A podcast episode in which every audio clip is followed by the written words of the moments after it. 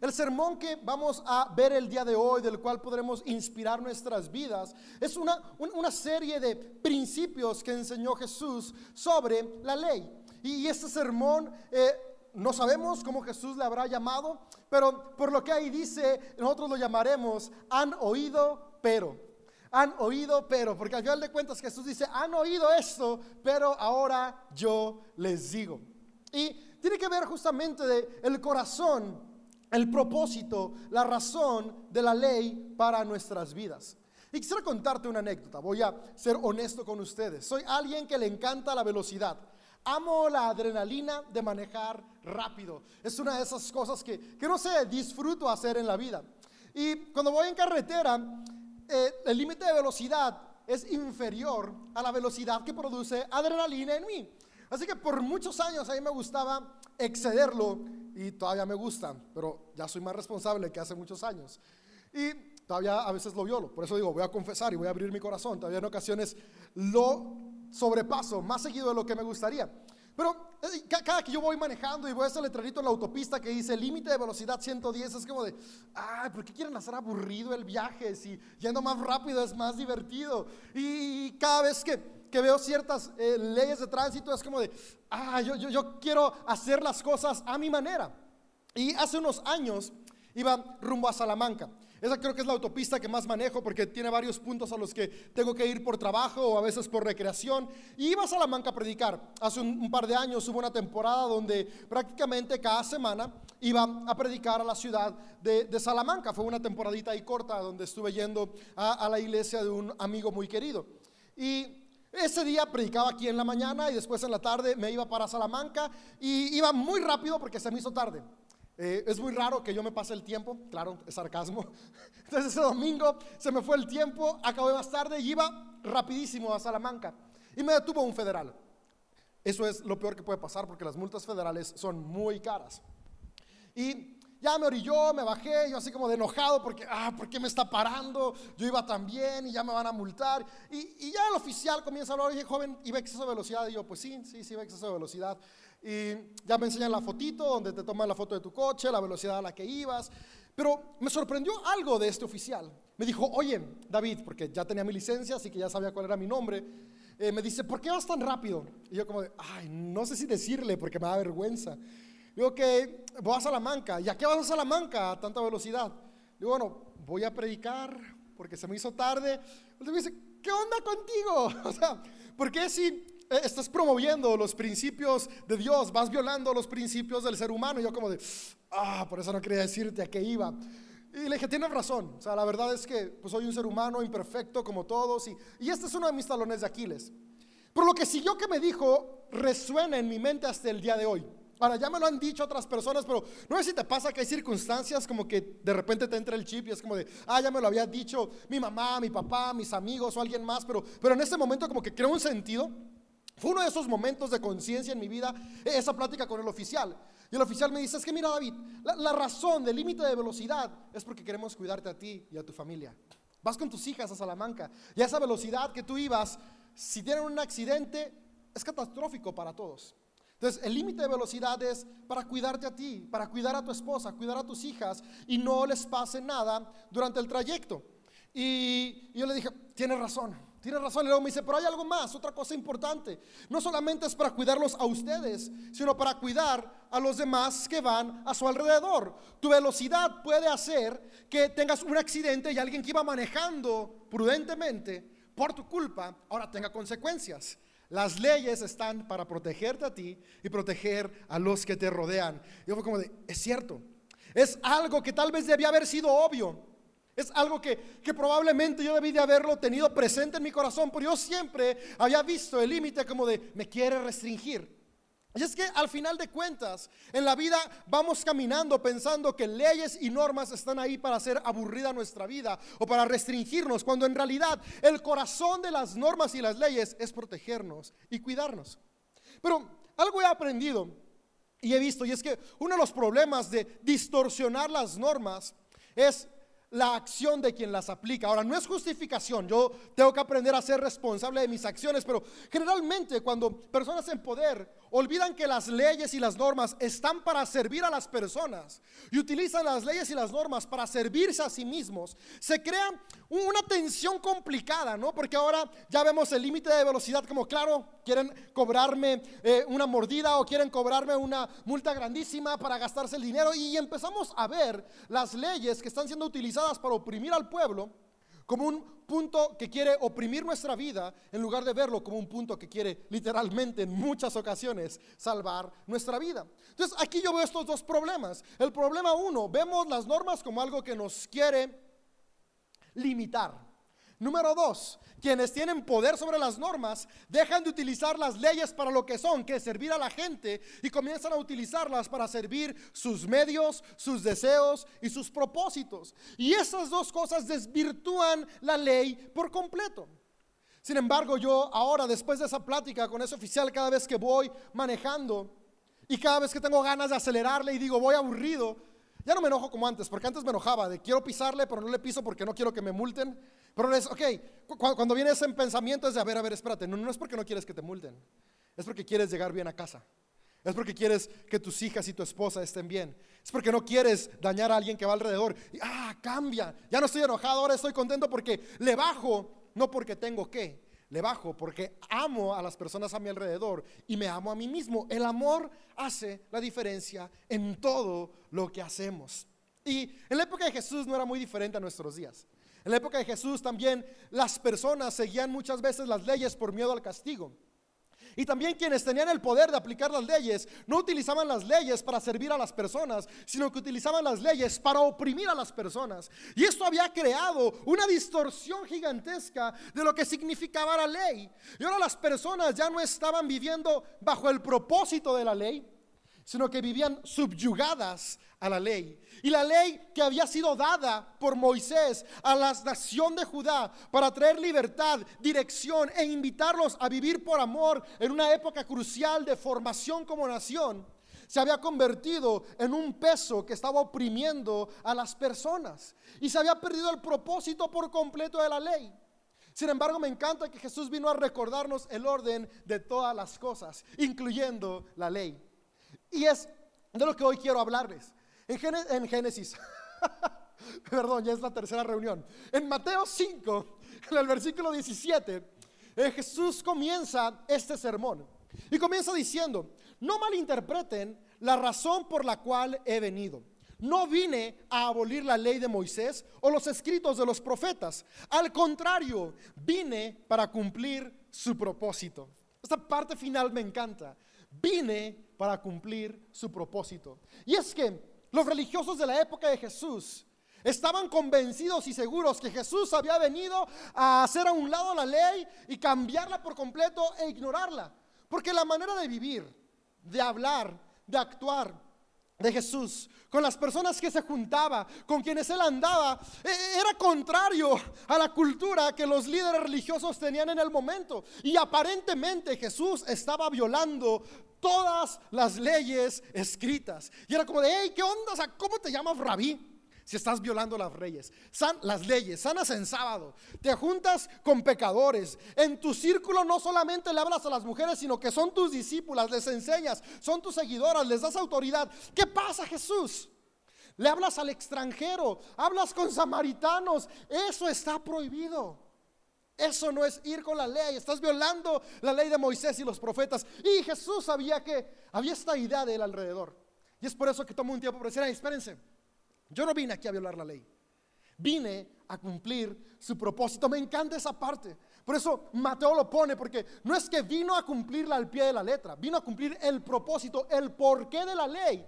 Y, está diciendo a la gente, ¿saben que no estoy menospreciándola? más bien la estoy aplicando. Lo que pasa es que cuando aplicamos la ley por lo que es, se ve muy diferente a cuando tomamos la ley para oprimir a los demás. Y para explicarlo, porque Jesús siempre explica, Jesús no se queda únicamente diciendo algo, da una serie de ideas que son las que hoy nos van a ayudar a entender cómo poder transicionar de ver la ley de Dios como el fin a ver la ley de Dios como el medio. Sabes, el fin no es obedecer una lista de reglas. El fin es que la lista de principios nos inspiren a ser movidos por amor. Ese es el propósito de la ley. El propósito de la ley es que al leerlas tomemos conciencia y digamos, a ver, ¿eso por qué está ahí? Ah, para guiarme en mi manera de actuar. Lo importante no es lo que hago, lo importante es qué mueve lo que hago. Porque yo puedo actuar dentro de los límites de la ley para evitar consecuencias, pero aún así ser movido por egoísmo. Y es lo que Jesús vino a decirnos. No se trata solamente de evitar la consecuencia, sino de que cada cosa que hacemos sea construida por amor. Porque a final de cuentas, Jesús vino a hacer algo.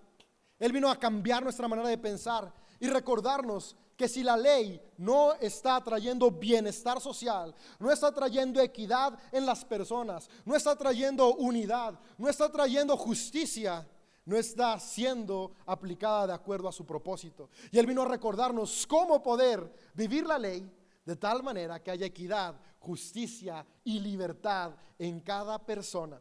Y comienza en el verso 22, si no me equivoco, sino que ahorita la Biblia nos dice exactamente, para no equivocarnos, donde comienza a explicarlo.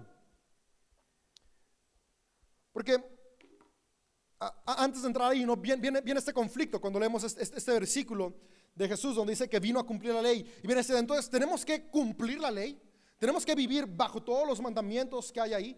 Y, al final de cuentas es importante porque Jesús viene a decirnos, no tenemos que cumplir todos los mandamientos que están ahí, pero hoy tenemos que vivir bajo el propósito detrás de los mandamientos. Porque al final de cuentas, los distintos mandamientos que encontramos en los escritos bíblicos fueron cambiando. Si tú y yo vamos leyendo del principio de la Biblia al final de la Biblia, encontramos una evolución en los mandamientos. ¿Por qué? Porque el ser humano va cambiando.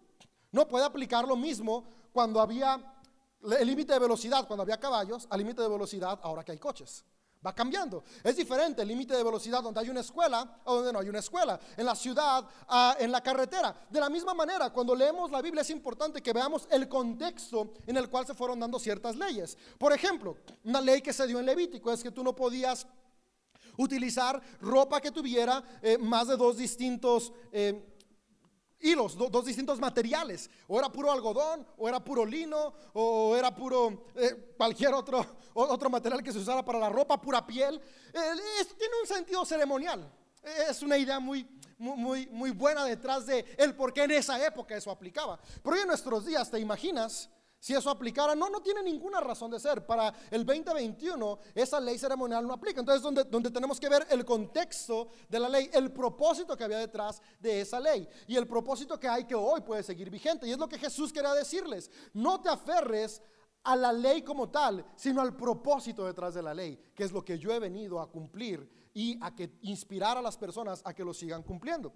Y comienza diciendo en el versículo 21, nada más me fui uno de más. Esto que da nombre a nuestro sermón. Has oído, pero yo les digo, han oído que a nuestros antepasados se les dijo, no asesinen. Está citando directamente uno de los diez mandamientos. Si cometes asesinato, quedarás sujeto a juicio.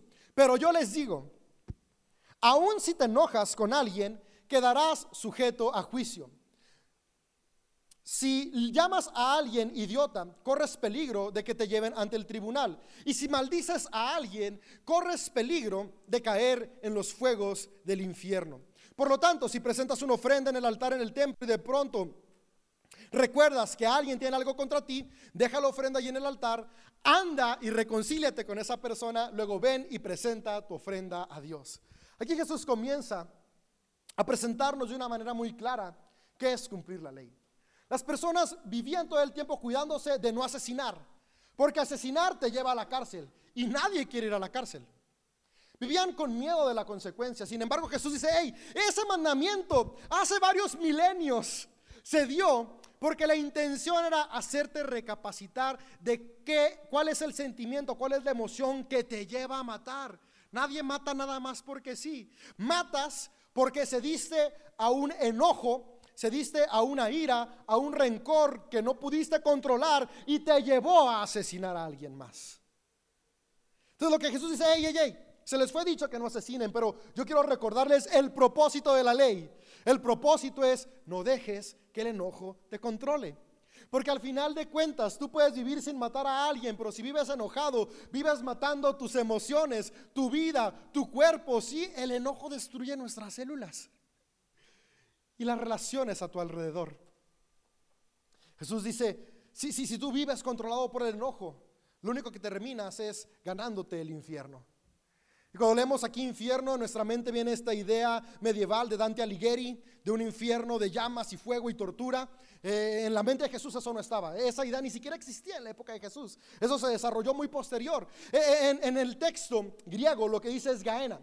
Y Gaena es valle de Girón, que es un valle que está a las afueras de Jerusalén, que era el basurero.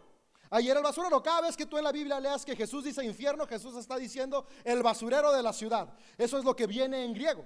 Entonces, lo que Jesús está diciendo es, este basurero que está quemándose la basura, si tú vives cediendo al enojo, tiras a la basura tu vida y tus relaciones. ¿Cuántos matrimonios no se han ido a la basura porque el enojo está ahí? No mataste a la esposa, pero vivías odiándola, enojado, molesto, con rencor, y el matrimonio se fue a la basura. No odiabas a tus padres, no, no mataste a tus padres, pero vivías enojado con ellos, guardándole rencor y la relación se rompió. No mataste a tu amigo, a tu amiga, a tu compadre, pero había odio adentro, enojo, y la relación murió. Echaste a la basura. Jesús dice, si el enojo controla nuestra vida, tal vez no hay una consecuencia con las autoridades civiles, pero la vida plena y abundante que yo tengo para ustedes, sí se va a la basura, al Gaena. Entonces, ¿Cuál es la mejor manera de vivir? No te enojes, porque la ley tiene ese fin, recordarnos cuál es la intención detrás de. No se trata solamente de no matar, sino de vivir una vida plena y abundante. Y es lo que Jesús quería recordar a las personas. Hoy en día viven con temor de la cárcel, pero yo quiero decirles, hay cárceles que no se ven, que son las cárceles de nuestras malas decisiones. Y yo también quiero salvarlos de esas decisiones. Se les dijo no maten, pero yo les digo no dejen que el enojo los controle. Recordándonos el propósito de la ley. Y continúa diciendo, va, hablando a distintas partes. Aquí está hablándonos del carácter personal. Y la ley está para recordarte que tu carácter personal tiene que ser cambiado a ser movido por amor. Pues viene las relaciones familiares. Dice, han oído el mandamiento que dice, no cometas adulterio. Pero yo digo, el que mira con pasión sexual a una mujer ya ha cometido adulterio con ella en el corazón. Porque al final de cuentas lo que Jesús está diciendo una vez más es, no te enfoques en la consecuencia, e, e, en la acción de, de, no cometer adulterio, sino qué es lo que produce que haya adulterio. El adulterio no llega de la noche a la mañana. El adulterio sucede porque en el corazón en la mente se le dio espacio a comenzar a ser infiel con los pensamientos y deseos. Y esos pensamientos después se fueron convirtiendo en pequeñas acciones que terminaron con una infidelidad sexual en la pareja. Y lo que Jesús dice, hey, no, no, no, la, la cosa no es nada más que no te cachen con la otra o con el otro. La intención es que tu matrimonio, el tiempo que dure, sea un matrimonio que se disfruta. Y solo se puede disfrutar si hay fidelidad en el corazón. Lo que Jesús está llamándonos a decir es, hey, cuida la fidelidad de tu corazón. ¿Cuántas parejas literalmente llegan hasta que la muerte los separa juntos? Pero en la vida real vivían separados. En la misma casa, cada quien en su cuarto. En el mismo cuarto, pero cada quien en la orilla de su cama y no se han tocado ni con el dedo chiquito en las últimas dos décadas. Lo que Jesús dice es, eso es lo que yo quiero evitarles. Porque no se trata de no divorciarte, no se trata de no cometer adulterio, se trata de vivir en armonía los años que estén juntos. Ya están juntos, aprendan a vivir de una nueva manera, movidos por amor, fidelidad en el corazón. Y es que la infidelidad no solamente tiene que ver con la relación sexual, podemos ser infieles con, nuestros, con, nuestras acciones. Al yo no respetar quién es mi pareja, le estoy siendo infiel a su identidad. A yo no respetar la integridad y ser abusivo verbalmente o físicamente, le estoy siendo infiel al valor que Dios le dio a la persona desde el principio. Y es lo que Jesús está llamándonos a hacer. Hey, vivan siendo fiel a las personas que los rodean. Si vivimos con fidelidad, podemos construir de una mejor manera. De nuevo, lo, lo, que yo puedo ver aquí, la constante que vamos a ver entonces, Jesús no está enfocado en el mandato sino lo que nos mueve a cumplir ese mandato. De nada sirve que yo sea fiel únicamente por el que dirán, porque al final de cuentas mi realidad es un infierno. Y después Jesús dice lo siguiente, dice algo que, es, que suena muy, muy fuerte, pero tenemos que recordar que Jesús fue un maestro de la metáfora. Jesús dice, si tu ojo te hace caer, sácatelo. Si tu mano te hace caer, córtatela. Mejor que entres en el reino de los cielos sin una parte de tu cuerpo, a que ni estés con todo tu cuerpo y te vayas al infierno. De nuevo, es muy importante entender qué es lo que Jesús se refiere con reino de los cielos y qué es lo que Jesús se refiere con infierno, porque tendemos nosotros a limitar las palabras de Jesús a algo que viene después de la muerte. Pero Jesús estaba hablando del aquí y el ahora. El reino de los cielos es una vida hoy plena y abundante, un matrimonio con armonía, un matrimonio feliz, un matrimonio que se disfruta. El infierno es un matrimonio que no se disfruta. Y, y creo que muchos en algún momento hemos atravesado esas etapas en las relaciones. Nadie quiere un matrimonio infierno. Y Jesús dice, cuando habla de sacarse el ojo, cortarse la mano, es corta todo aquello que entra a tu vida que puede llevarte a serle infiel a tu pareja. Tal vez hay cosas que tienes que dejar de ver. Tal vez hay amigos, amigas que tienes que cortar, que tienes que separarte, distanciarte. Tal vez hay palabras que tienes que dejar de decir. Dice, córtate la mano, es cambia las acciones. Tal vez, tal, vez tienes que hacer cosas distintas con tus manos. Corta todo lo que tus manos hagan que no construya tus relaciones. Jesús no está hablando de una manera física. Porque nada sirve si tú te sacas el ojo y te cortas la mano, pero tu corazón no cambia. Por eso podemos entender que Jesús no hablaba del ojo ni de la mano física, sino de lo que entra a nuestra vida y lo que sale de nuestra vida. Si no es movido por amor, no construye. Malamente en algún momento uno de los padres de la iglesia llamado Orígenes, en el año 400 después de Cristo, él redactó mucha de la teología que hoy los cristianos vemos y entendemos. Fue alguien fundamental para la tradición de nuestra fe. Y cuando él llegó a este versículo se lo tomó muy literal. Y él tenía muchas tentaciones sexuales y terminó castrándose solo. Cuando dijeron, ¿qué pasó, Orígenes? Pues es que no dijo Jesús que mejor mutilado que completo. No, no se trata del físico, sino del corazón, las intenciones que hay dentro de nosotros. Por eso es bueno leer la Biblia en su contexto, entendiendo que son inspiración espiritual, no es algo que se sigue al pie de la letra. El principio es el que importa y el principio aquí es, vive movido por amor. Les fue dicho, pero ahora yo les digo. Y continúa hablando de las relaciones, pero esto más que la relación de matrimonio tiene que ver con el valor de la mujer y es algo que realmente sacudió a su sociedad. Porque en la época de Jesús, en la sociedad que Jesús se movía, la mujer no tenía valor. Y, Jesús viene a recordar, y las mujeres valen, las mujeres importan, porque nuestro valor no está determinado por nuestro género, no está determinado por nuestro sexo, no está determinado por nuestra educación o nuestra raza. Está determinado porque todos y todas somos seres humanos a imagen de Dios. Y había una ley absurda, que era que los hombres, y solamente los hombres, se podían divorciar de su esposa por la razón que fuera. Esta era una ley en Judá, vigente en la época de Jesús y que se había creado muchos milenios antes. Literalmente, si un hombre se enojaba porque su esposa le saló los frijoles, podía ir y pedir carta de divorcio y se la daban. Si se enojaba porque ronca mucho, ay, no está ronca y no me deja dormir, iba, pedía divorcio y se lo daban. O sea, cualquier tontería justificaba que el hombre pudiera divorciarse. Algunos ahorita han de pensar, ¿y por qué ahora ya no? Pues qué bueno que no. El problema aquí grande no era ese. El problema grande es que la mujer por ninguna razón podía pedir el divorcio. La mujer, por más que le olieran feo los pies al esposo, no puede decir, no quiero dormir más con esta pestilencia, pido divorcio. No, no tenía ese derecho. El esposo puede hacerlo, pero ella no. Ay, no me dio chivo esta semana, déjame pido el divorcio. Tiene un mes, un año sin traer el chivo, sin traer el dinero, sin ser responsable financieramente, déjame pido el divorcio. No podía hacerlo me golpea, me manda al hospital a golpes, no podía divorciarse. Qué injusto, qué injusto.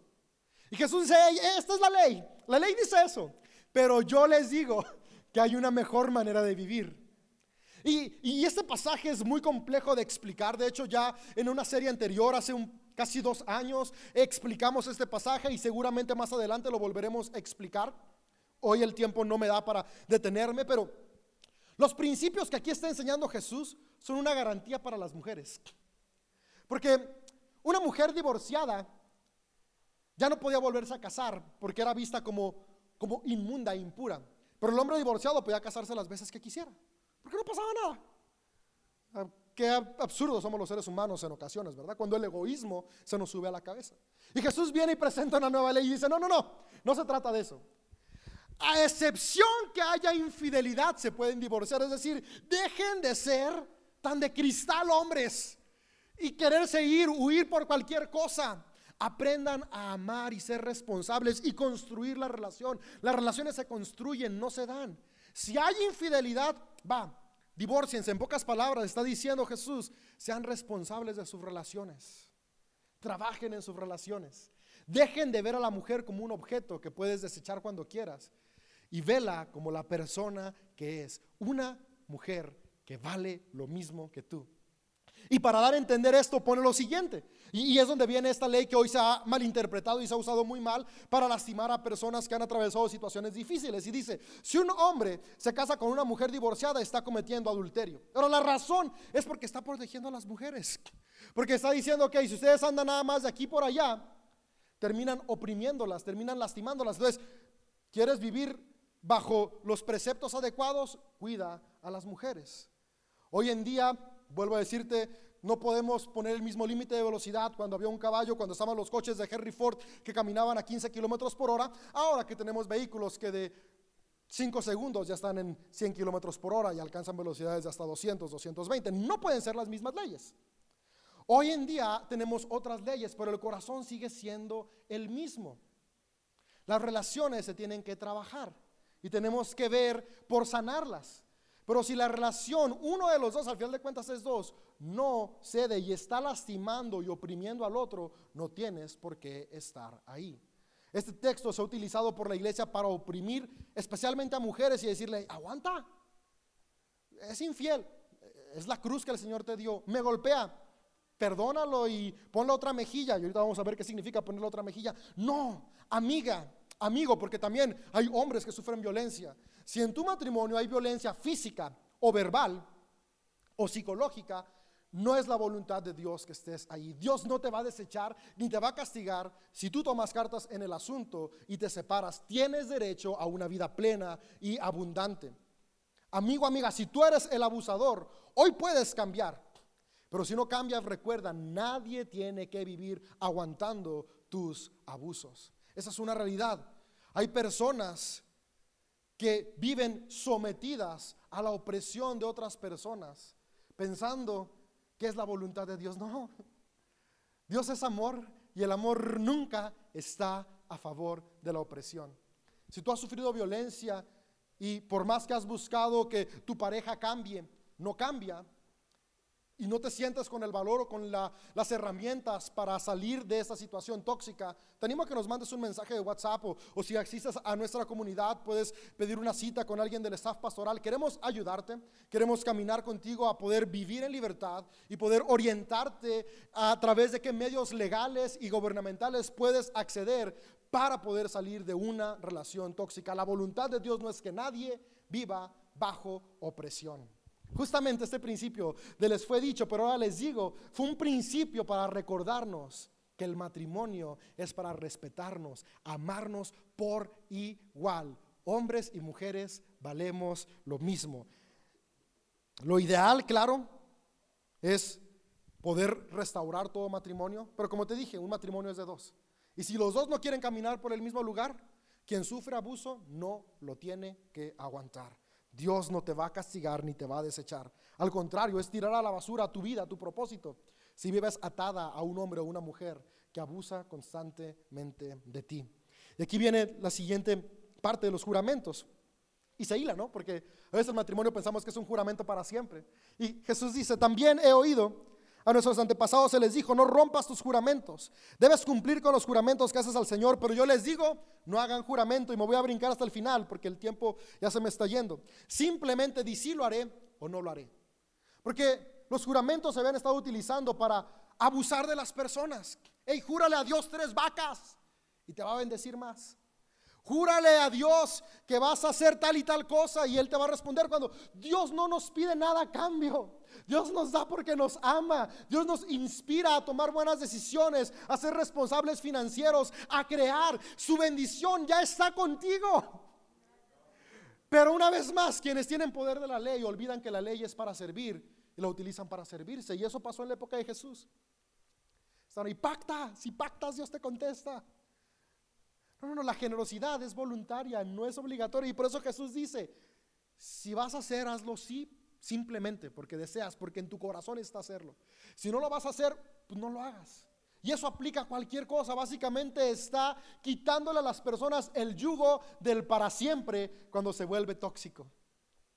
Nada es para siempre si es tóxico. Jesús siempre nos anima a que sanemos. Pero si algo a nuestro alrededor que no depende de nosotros no sana, que tú sí sea sí y tú no sea no, no tienes por qué vivir en una opresión, ya sea espiritual, ya sea laboral, ya sea relacional, eterna. Jesús vino a ofrecernos libertad, vida plena y abundante. Y continúa diciendo, has oído que se dice, y con esto voy cerrando, que el castigo debe ser acorde a la gravedad del daño ojo por ojo y diente por diente. Y nuestro corazón humano quiere decir amén cuando escuchamos eso. Al menos yo confieso que yo sí muchas veces quisiera decir, claro que ojo por ojo y diente por diente. Pero ve lo que Jesús nos dice. Dice, pero yo les digo, no resistan a las personas malas. Si alguien te da una bofetada en la mejilla derecha, ofrécele también la otra mejilla. Si te demandan ante el tribunal y te quita la camisa, ofréceles también tu abrigo. Si un soldado te exige que lleves su equipo por un kilómetro, llévalo dos. Dales lo que te pidan y, no des la espalda a quien te pide prestado. Y, de repente, si no leemos el contexto, podemos decir, a ver, a ver, acabas de decir que, que si alguien está abusando, te vayas. Y aquí dice, si te dan una cachetada, pon la otra. Si te pegan un cachete, pon el otro. No, no, el contexto de Jesús, recuerda, está hablando metáforas espirituales y de carácter. Es si alguien te pega, ¿cuál es la reacción natural? Regresar el golpe. Lo que él dice es, no, no, no, no pagues mal por mal. Si alguien te pega, pon un alto, pon límites. La otra mejilla es el límite sano que tú y yo tenemos que aprender a poner en cada relación que tenemos. Y es donde regresa al primer principio con el que inició, por eso inició con el carácter. Cuando sufro una ofensa no me lleno de rencor, pero sí tomo responsabilidad.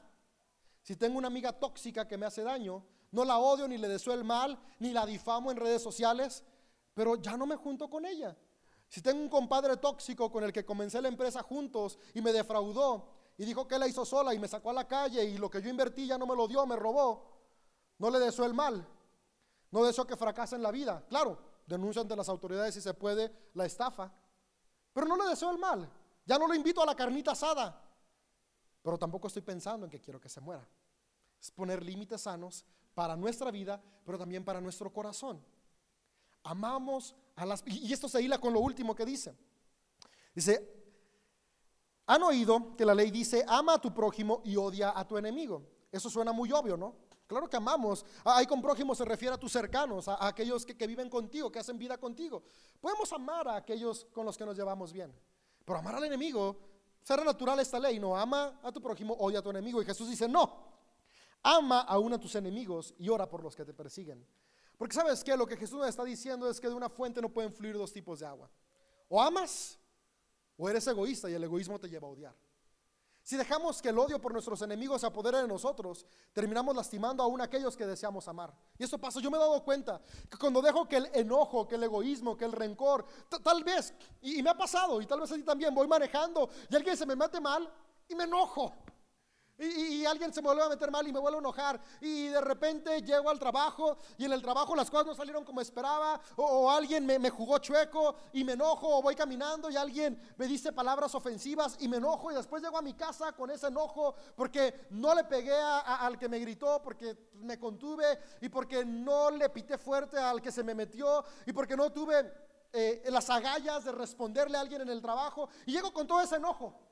Porque no, porque no perdoné a mis enemigos. Y digo, ok, se vale, se vale estar enojados con ellos. Llego a mi casa y aunque en teoría puedo decir que amo a mi esposa y a mis hijas, como e, ese enojo por los enemigos. No estoy enojado con mi hija ni con mi esposa. Pero, pero traigo este enojo por los enemigos, me hace lastimar a mi esposa y a mi hija, porque me hablan y grito y me enojo y estoy de malas y creo una atmósfera negativa, porque no puede coexistir el amor y el egoísmo. Y Jesús dice, hey, no odies a tu enemigo, porque si no, aunque quieras amar a los que te tratan bien, no vas a poder, porque el enojo te consume. Por eso ama aún a tus enemigos, Porque eso va a traer paz y tranquilidad a tu vida y vas a poder amar a quienes están cerca de ti. Amar al enemigo no es haz vida con el enemigo, es no dejes que tu corazón se llene de amargura para que esa amargura no lastime a los que sí son tus amigos, a los que sí están cerca de ti. Una nueva manera de vivir. Ven, las leyes llevadas al plano del propósito central, que es el amor. Al final, las leyes importantes son las leyes dadas por Dios. Y las leyes dadas por Dios reflejan a Dios. Y Dios es amor. Así que la ley se resumiría en una sola palabra, amor. ¿Quiero obedecer las leyes de Dios? Amor. Si se ama, construye. Si se ama, no se oprime. Cada vez que nos queramos preguntar, ¿cómo agrado a Dios? Amando, amando. Así de sencillo. Voy a hacer esto, eso que voy a hacer. ¿Me permite amar a los demás? Adelante. No me permite amar a los demás, hago un alto. No porque me quiere frenar la vida, sino porque quiere protegerme de lastimarme y lastimar a los que están a mi alrededor. Es por eso que en Mateo 22, cuando le preguntan a Jesús, Jesús, ¿cuál es el principal mandamiento? Jesús dice, amar a Dios, amar a los demás, amarte a ti. Porque al final de cuentas, eso resume el propósito de la ley. Jesús no vino a abolirla, porque él sabía que la ley no eran reglas sin sentido. La ley es amar a Dios, amar a los demás, amarnos a nosotros. Y él lo cumplió al pie de la letra. Vivió amando a todos y nos inspiró a que tú y yo hagamos lo mismo. Amemos a los demás. Sabes, me quedé pensando mientras armaba este, armaba este mensaje. Al final de cuentas, cuando tú y yo simplemente seguimos las reglas por temor al castigo, seguimos siendo personas movidas por egoísmo. Porque la única razón por la que no violo las reglas es porque no quiero una consecuencia para mi vida. Y eso nos amarga y nos frustra, porque lo vemos como un limitante. Pero cuando yo vivo movido por amor, no pensando únicamente en la consecuencia, sino dándome cuenta que, que lo que importa es construir, puedo vivir con plenitud y felicidad, con abundancia, eso que Jesús prometió.